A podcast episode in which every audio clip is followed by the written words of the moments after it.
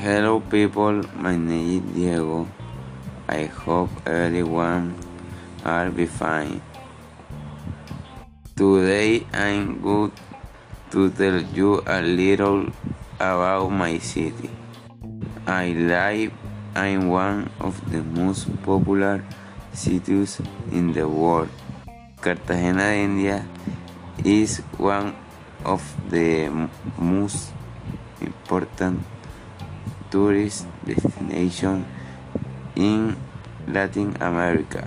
Cartagena de Indias is my favorite city because the weather is nice and is one of the hottest cities of Colombia. Cartagena is the most attractive city in the in the coast. It has the most beautiful beaches. The farthest place you can go is El Volcán del Totumo. The typical food is the best.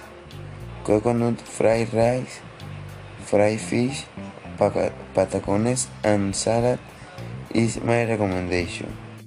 The most interesting interesting thing about the city at night is to travel it on and carriage.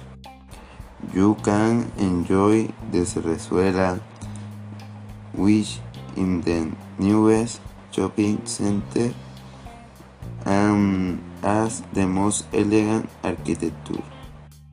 The living in my city is not so cheap.